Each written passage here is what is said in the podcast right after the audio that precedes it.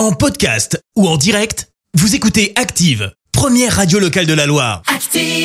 Et maintenant, l'actu média et les audiences télé sur Active. Avec Clémence Dubois Texero et, et qu'est-ce que Si je on vois jette un œil Qu'est-ce- aux audiences ce matin. Parce que non, non, non, non, non, je vais lire, je, je vais lire la feuille que j'ai sous les yeux.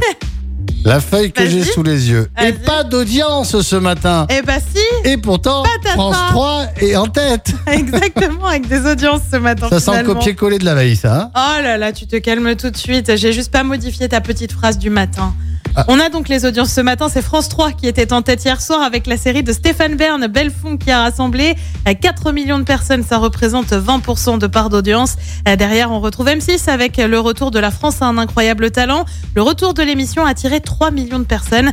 Euh, TF1 complète le podium avec La Grande Incruste 2. Un roman bientôt adapté en série télé. C'est pas un roman de n'importe qui, hein, puisqu'il a été co-rédigé par l'ancien Premier ministre Édouard Philippe. Dans l'ombre revient sur la vie d'un conseiller politique qui accompagne un homme dans son ascension jusqu'à la présidence de la République. Tiens, tiens. Hein Le roman lui a été publié en 2011. France Télé devrait donc l'adapter pour une diffusion annoncée en 2023.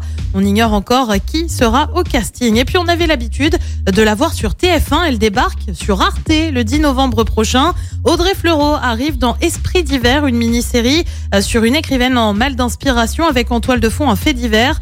Euh, on le rappelle, la dernière série avec euh, Audrey Fleurot, HPI, a cartonné sur TF1 avec en moyenne 8 millions de téléspectateurs sur la dernière saison. Allez, qu'est-ce qu'il y a de beau ce soir à la télé? Et bah sur TF1 c'est une série, Good Doctor. Sur France 2 c'est le film On n'efface pas les souvenirs. Sur France 3 on parle patrimoine en Normandie avec des racines et des ailes. Sur France 5 émission spéciale Annie Arnaud, prix Nobel de littérature avec la Grande Librairie. Et puis sur M6 bah, c'est le meilleur pâtissier et c'est à partir de 21h10. Merci beaucoup. Retour de Clémence Dubois Texero. Ce sera tout à l'heure à 10h et ce sera pour l'actu. Merci, vous avez écouté Active Radio, la première radio locale de la Loire. Active.